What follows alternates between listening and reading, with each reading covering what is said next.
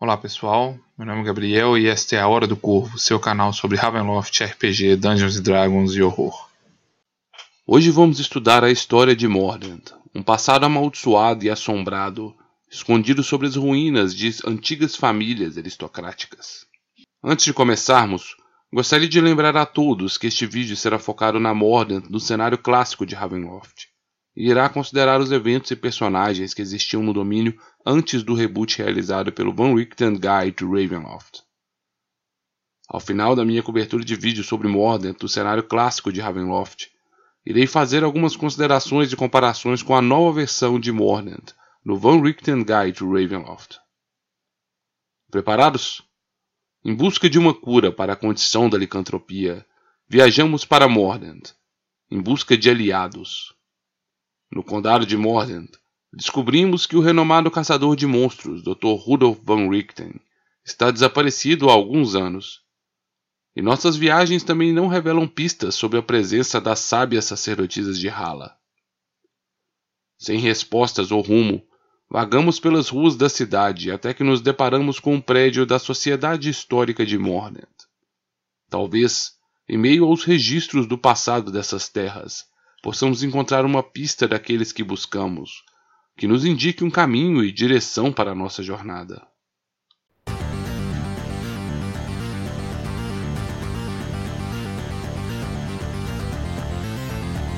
Hour of Raven.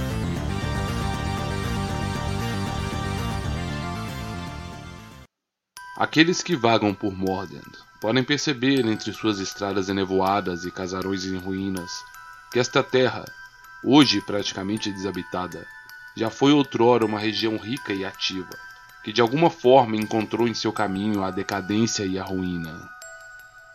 Em muitos domínios pelos quais passamos, o passado é envolto em mistérios e segredos inescrutáveis. Em Mordant, contudo, este passado é muito bem registrado por sua população, e é possível acompanhar o destino de seus antepassados, de seu apogeu ao declínio, através do estudo destes valiosos documentos.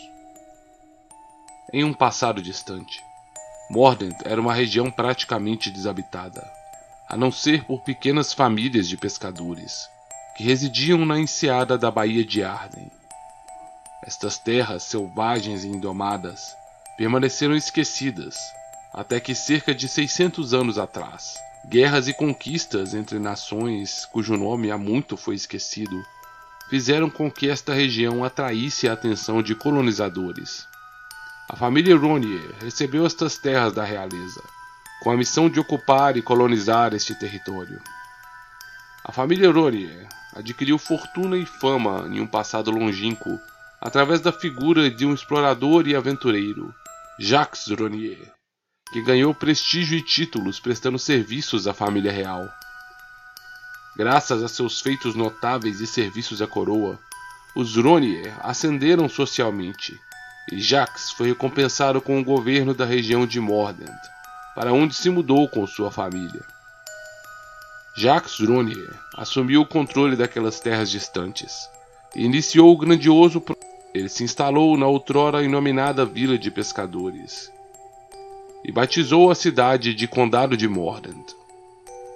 Logo, ele conseguiu transformar a pequena cidade de pescadores em um importante porto para o comércio marítimo, e as riquezas e prosperidades desta terra inexplorada começaram a atrair imigrantes para aquela região. Outras famílias aristocratas se interessaram por Mordant, e os Ronier concederam a estas autorização em seu nome para a tarefa de colonização e gestão destas terras, acelerando o processo de conquista da região. Para celebrar seu sucesso e prosperidade, ele começou a construir nas cercanias do condado de Mordant uma imponente morada para sua família, a Casa da Colina do Grifo. Alguma coisa maligna rondou aquele local desde o princípio, e estranhos e macabros acidentes ocorreram ao longo da construção. Apesar destes contratempos, a mansão foi finalizada e a família Ronier se mudou para o imponente casarão.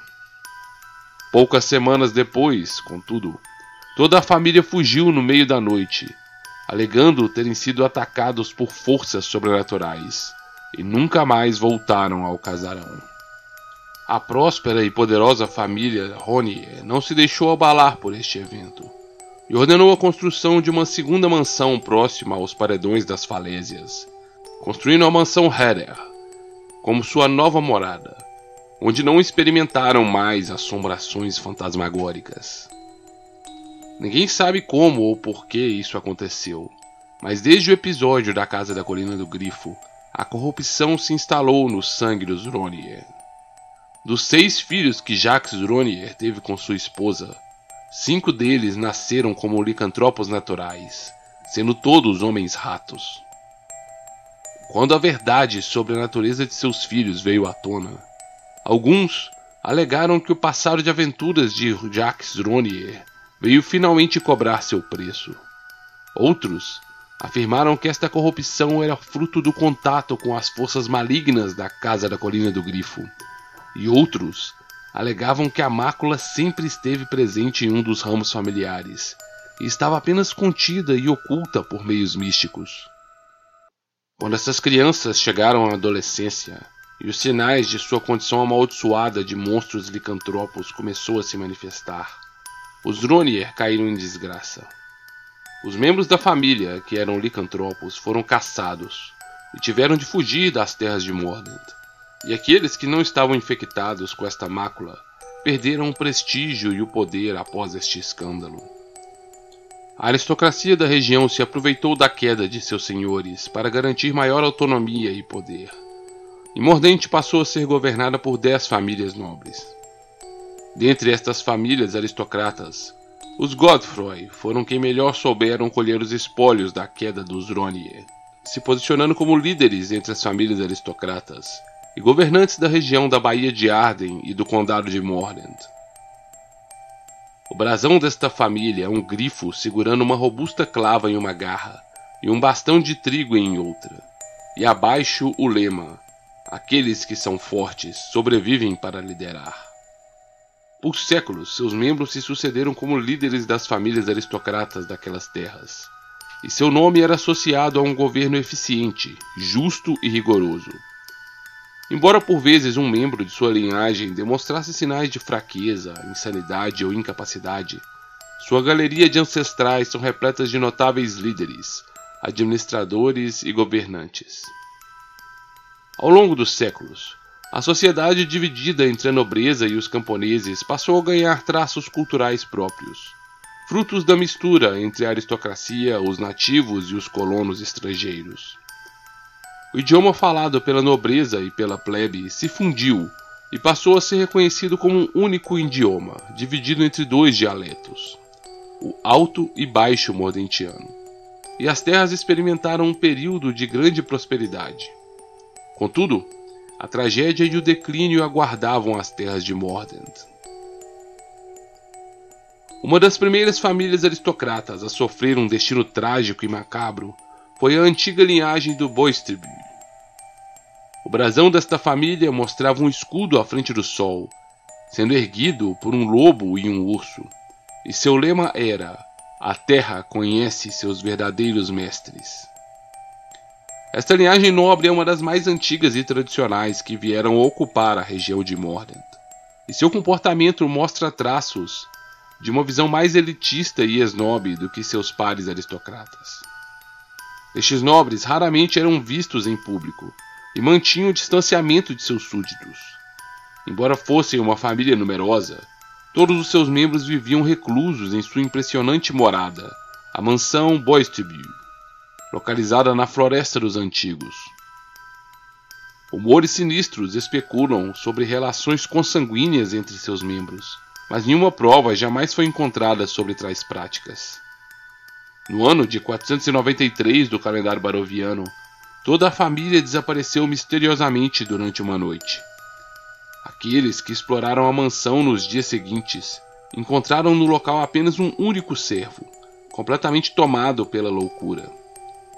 Nos seus antigos salões foram encontrados marcas de garras, sangue e corpos parcialmente devorados dos outros servos da mansão, mas nenhum sinal dos antigos aristocratas.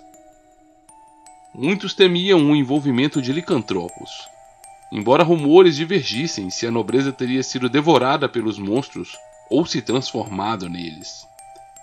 Apesar dos séculos que se passaram desde esse evento, até hoje a população evita adentrar a Floresta dos Antigos, o território desta antiga família, ao ponto de não se instalarem mais nas matas e evitarem até mesmo cortar lenha na região.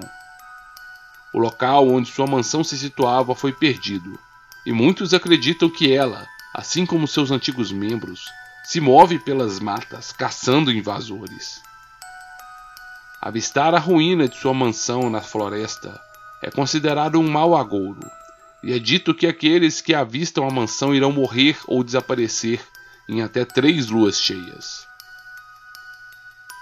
A família aristocrata Halsworth teve um fim misterioso e amaldiçoado. Conhecido como os Lordes da Costa de Mordente, os Halsworth eram senhores de largos territórios à beira-mar e foram responsáveis por construir inúmeros faróis na costa, marcados pelo brasão de sua família. O brasão da família era um farol iluminado, ladeado por duas sereias, com um lema embalados pelas ondas, guiados pela luz. E sua mansão ficava no alto dos paredões, com uma de suas torres servindo como um farol. A família tinha forte relação com o mar e muitos de seus membros tinham frotas comerciais navais e eram também capitães destes navios. A história de sua queda diz que um destes capitães teria um dia decidido por navegar através de uma terrível tempestade, e sua decisão custou a vida de um de seus marinheiros, que caiu nas águas. Antes de morrer, levado pelas ondas, o jovem marinheiro que aguardava ansiosamente voltar para a terra firme para os braços de sua amada e finalmente se casar, amaldiçoou toda a família. Ele gritou sua maldição, dizendo que se ele fora para sempre impedido de chegar ao seu lar, o capitão estaria eternamente fadado a procurar pelos oceanos por um destino inalcançável. Quando o navio finalmente chegou à costa, a noiva deste marinheiro, tomada pela dor, colocou seu vestido de noiva, foi até o alto dos paredões das falésias e se lançou ao mar.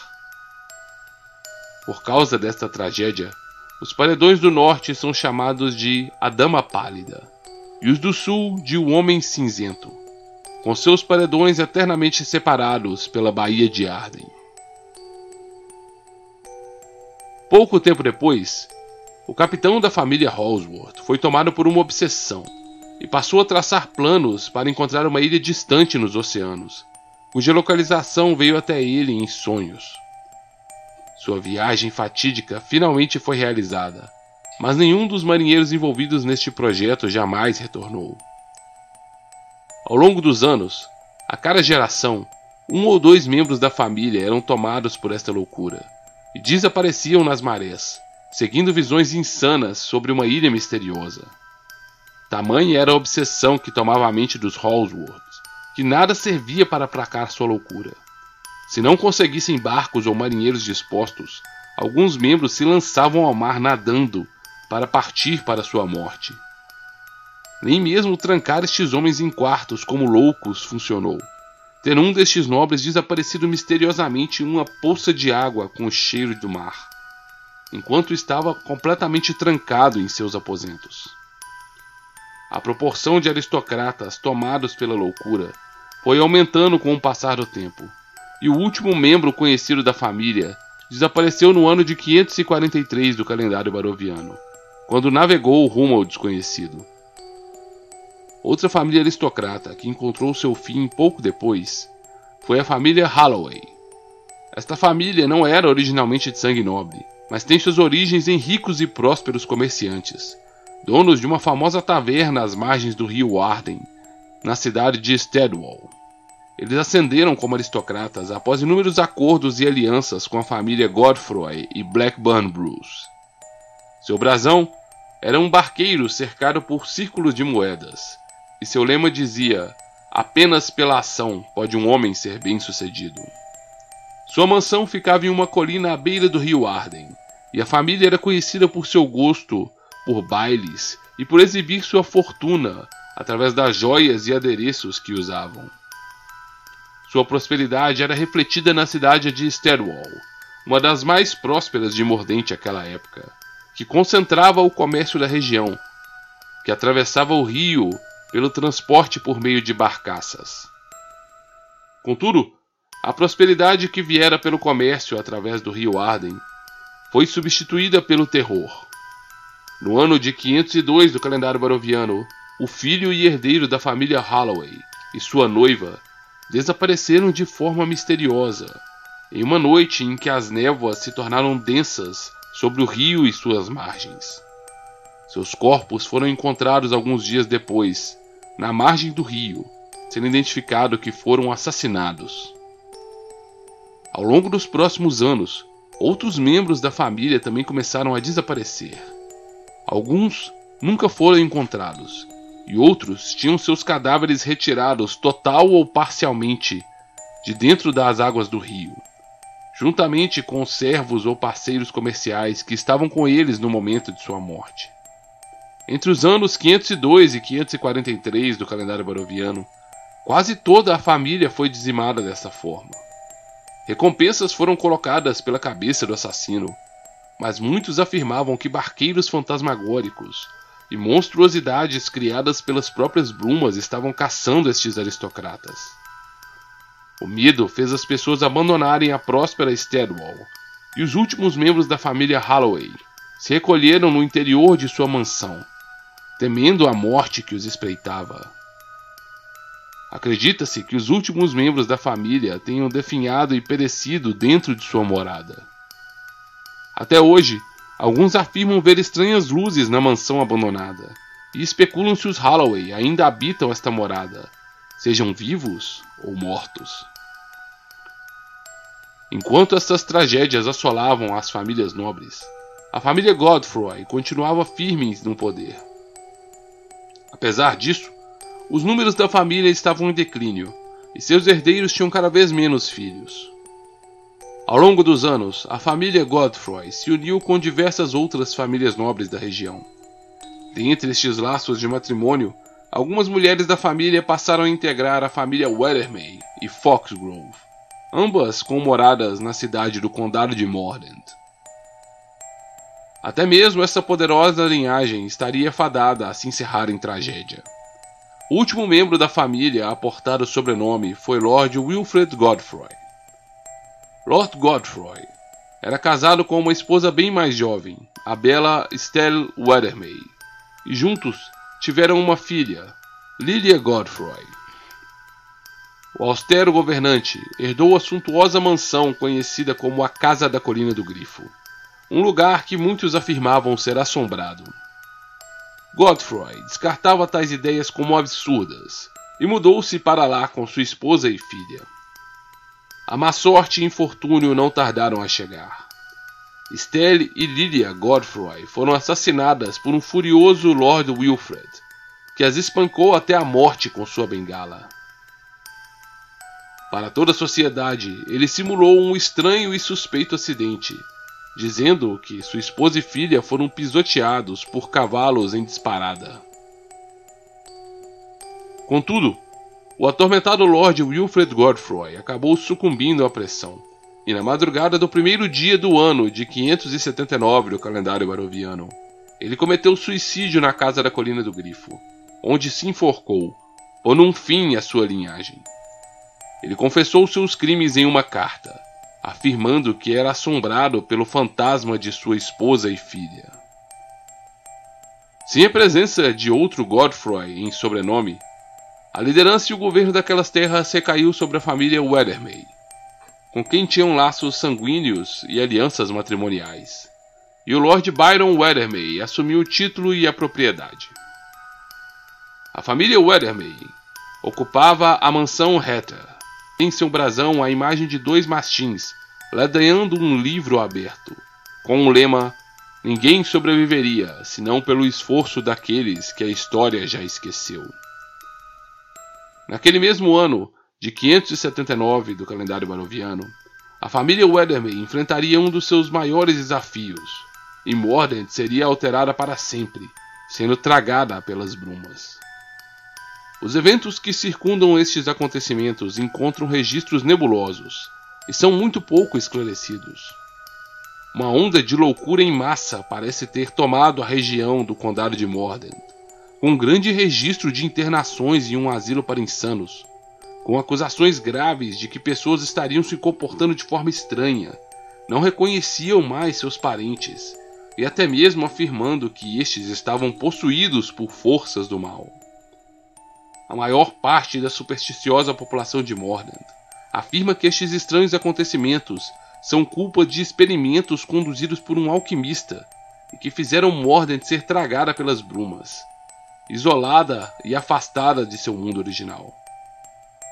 Registros apontam que pouco após a morte de Lord Wilfred Godfrey, a família Weathermay alugou a Casa da Colina do Grifo para um estrangeiro chamado Strad von Zarovic que se declarava um alquimista e buscava a reclusão da mansão para se concentrar em seus trabalhos. Diários deste alquimista mostram que ele era um homem brilhante, mas atormentado por pensamentos sombrios e sonhos terríveis, como se sua mente ou alma fosse partilhada por alguma entidade macabra. Seus projetos envolviam a construção de uma máquina chamada Aparatus, que seria capaz de separar e transferir a alma e essência de um indivíduo. Tomado pela loucura, após desenvolver o aparatus, ele usou a máquina sobre si mesmo, separando a essência sombria que atormentava sua alma. Essa experiência levou o alquimista a um estado de estresse, à beira da loucura. Ele fugiu da casa da colina do Grifo em uma noite de tempestade e acabou sendo recebido na mansão Weathermay. O alquimista estava se envolvendo romanticamente com Virginia Weathermay, com quem pretendia se casar. Mas a união destas famílias foi interrompida pelos trágicos eventos que viriam a se abater sobre Mordant. Muitos de vocês devem estar se perguntando qual seria a relação deste alquimista com o infame Conde Strad von Zarovich, da Baróvia. Embora talvez jamais tenhamos a compreensão plena do que ocorreu em Mordant, Indícios apontam que de fato o alquimista e sua contraparte sombria tinham relação direta com Conde Strad von Zarovich e com os macabros experimentos que ele e Azarin Rex, até então seu aliado, realizavam na Baróvia para tentar escapar do semiplano do pavor. Mais que isso, indícios apontam que Strade e Azarin Rex podem ter passado por Mordant e que o Aparatus foi usado para trocar a alma de desafortunados habitantes de Mordent por criaturas das trevas, a serviço destes mestres sombrios. Toda esta trama sinistra terminou em um conflito terrível no mausoléu da família Weathermay, que resultou na destruição do alquimista e da presença maligna de Strad, bem como da infame máquina conhecida como Aparatus. Estes eventos marcam a transição de Mordent para o semiplano do pavor e a região foi tomada pelas brumas, que cobriram todo o seu território por meses, isolando-a do contato com o mundo ao qual originalmente pertencia. Este sinistro evento marcou também o desaparecimento de outras duas linhagens aristocratas. A família Mornsworth tinha como brasão uma figura em mantos, segurando em uma mão esquelética a taça da vida, em outra mão normal uma ampulheta, e tinha como lema a morte faz todos os homens iguais. A vida faz todos os homens irmãos. Tendo como seu território as terras do Vale do Crepúsculo, esta família tinha uma forte conexão com a religião e com o divino. E seus membros abrigavam estudiosos, clérigos e filósofos que se dedicavam ao estudo dos mistérios da morte e do além-vida. Seus conhecimentos e habilidades eram muito valorizados pela aristocracia e pela plebe e eles eram respeitados conselheiros e também chamados para aplacar espíritos inquietos e mortos-vivos. Era comum que esta família usasse sua fortuna para adquirir terras e patrocinar a construção de cemitérios.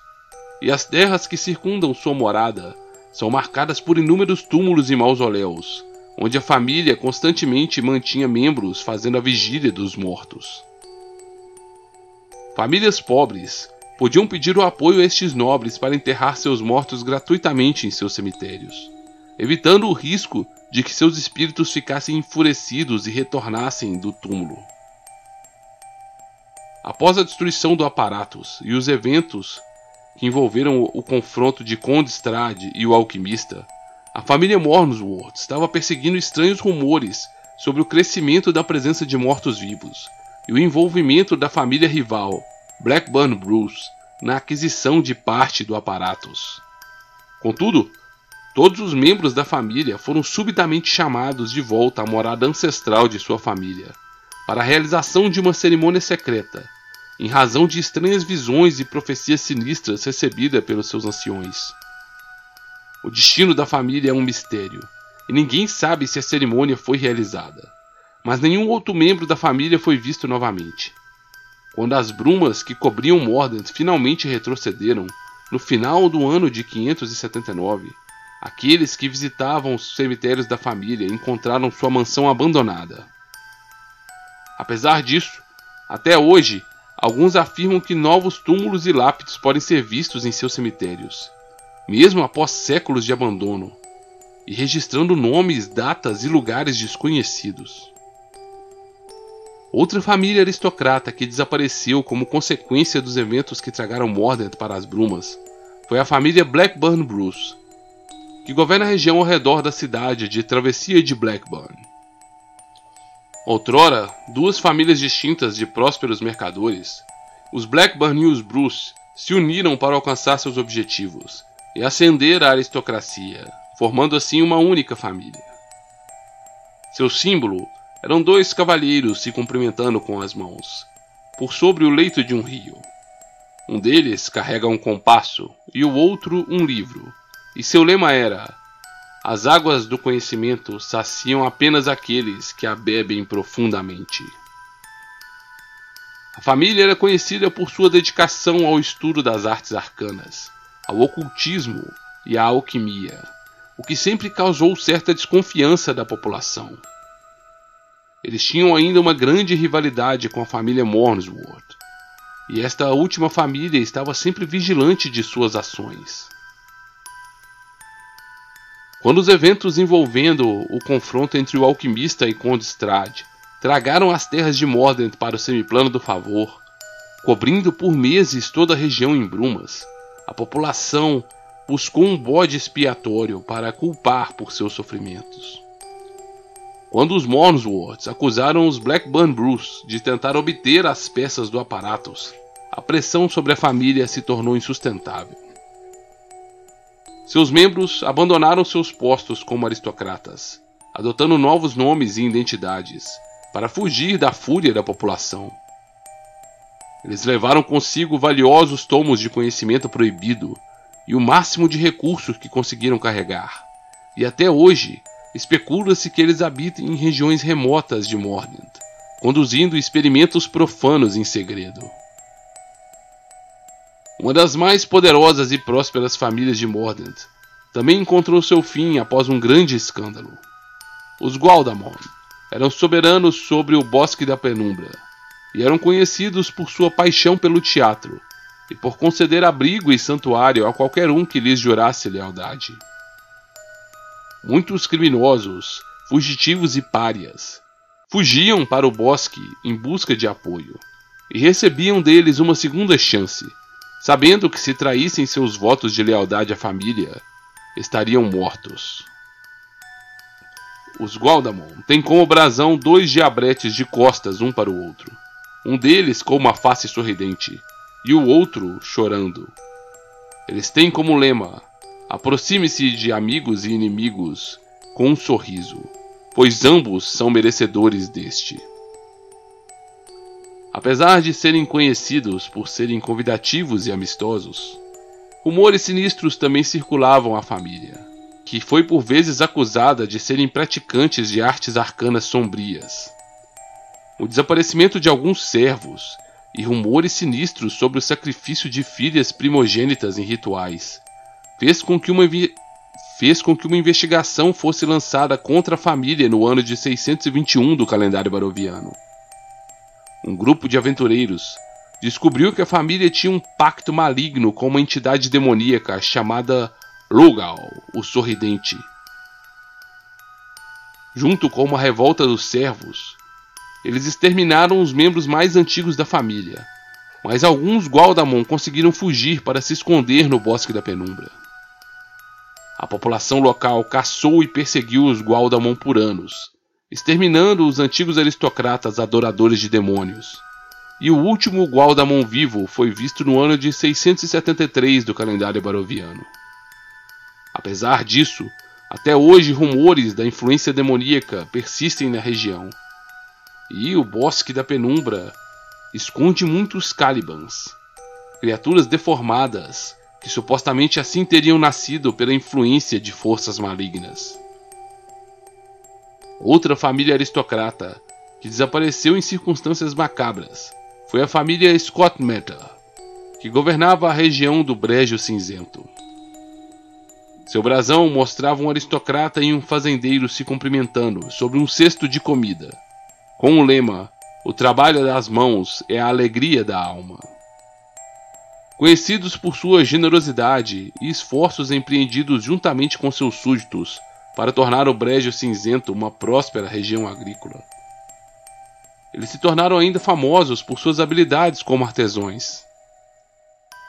A última geração desta família ficou conhecida por dois habilidosos pintores, os irmãos Andrew e Margaret. Suas obras conseguiram destaque e atraíram a atenção de um misterioso estranho chamado Lord Sittington Grey, que correspondeu com ambos para adquirir e encomendar suas obras.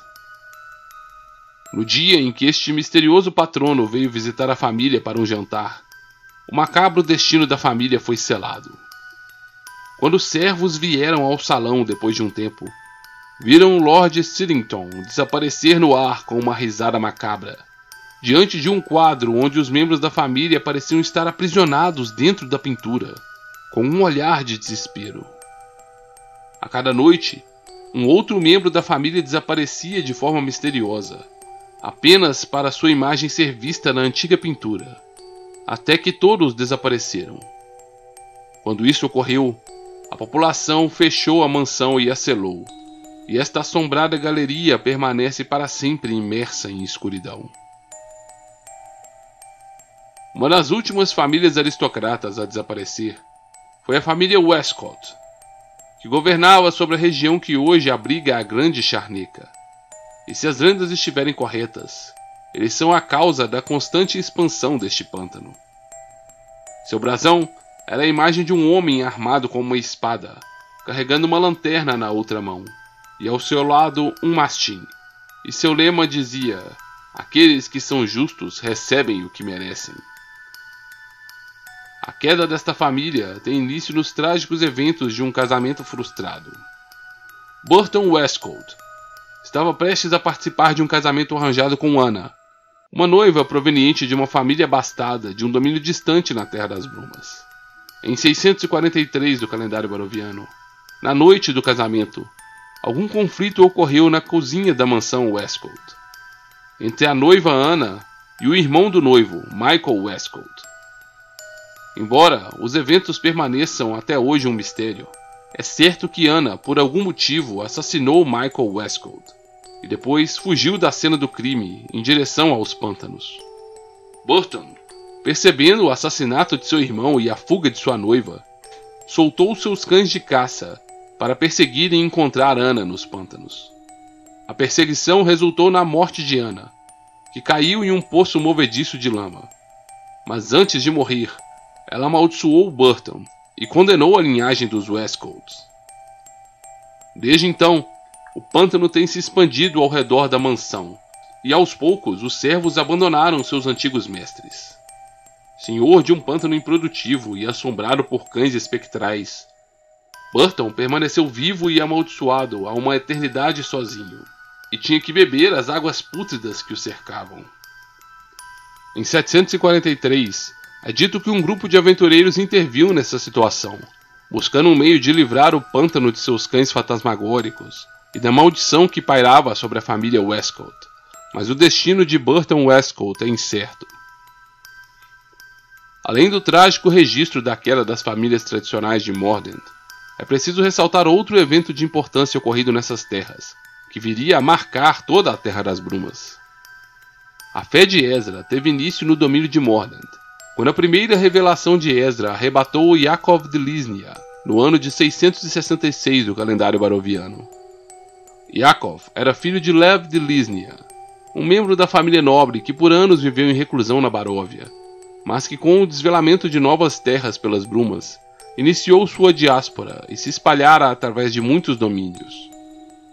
Quando tinha 25 anos, Yakov sofreu uma convulsão enquanto estava cavalgando, e após despertar de um período febril, ele acordou dizendo ser o mensageiro de uma divindade chamada Ezra. Ainda acamado em seu leito, ele escreveu o primeiro livro de Ezra, contendo as primeiras revelações de sua deusa e relatando seu mito de origem e ensinamentos. Por muitos anos, Yakov tentou propagar as palavras de sua nova fé e religião, mas era visto como um louco e fanático, e não teve sucesso. Jacob acabou tendo sucesso em fundar a igreja de Ezra em terras distantes, no recém-desvelado domínio de Borca, onde sua irmã havia se tornado a governante. Contudo, a fé de Ezra voltaria às terras de Mordant, onde se tornaria sua principal religião. Com a morte por envenenamento de Yaakov de Slisnia em Borca, um cisma ocorreu na igreja de Ezra e os membros dissidentes decidiram romper com a igreja matriz de Borca. Sob a liderança de Felix Watcher, eles migraram para Mordent em 698 do calendário baroviano, com a maior parte de seus aliados e seguidores. Lá, eles estabeleceram uma nova sede, na Capela dos Corações Puros, e começaram a pregar uma nova visão desta fé, mais aberta e compassiva. No ano de 699 do calendário baroviano, Félix afirmou ter recebido visões e revelações sobre a fé, e com base nestas visões escreveu o segundo livro de Ezra. O racha na igreja de Ezra durou por anos, até que finalmente foram reconhecidos como uma seita legítima, e um segundo bastião da fé foi criado, ligado à autoridade do bastião central e igreja matriz de Borca. Atualmente, a única família aristocrata remanescente em Mordant é a Weathermay, mas mesmo esta família passa por uma crise. O já idoso Lord Jules, em breve, não terá mais condições de governar, e os outros membros de sua família se recusam a assumir o manto da liderança. Foi Lord Julius Weathermay quem assinou o Tratado das Quatro Torres, incluindo Mordant como uma das nações aliadas contra ataques e invasões da Falcóvnia, em um dos poucos atos em que ele representou a região de Mordant como uma nação, e participou da política externa de outros domínios. Apesar de sobreviverem ao longo dos anos, quando todas as outras famílias aristocratas caíram, muitos acreditam que a família Weathermay também aguarda um destino sombrio, em razão de sua ligação com o legado de sangue amaldiçoado dos Godfroy. É dito que muitos de seus membros são sensitivos ao mundo espiritual e vivem em uma tênue linha entre este mundo e o além-vida.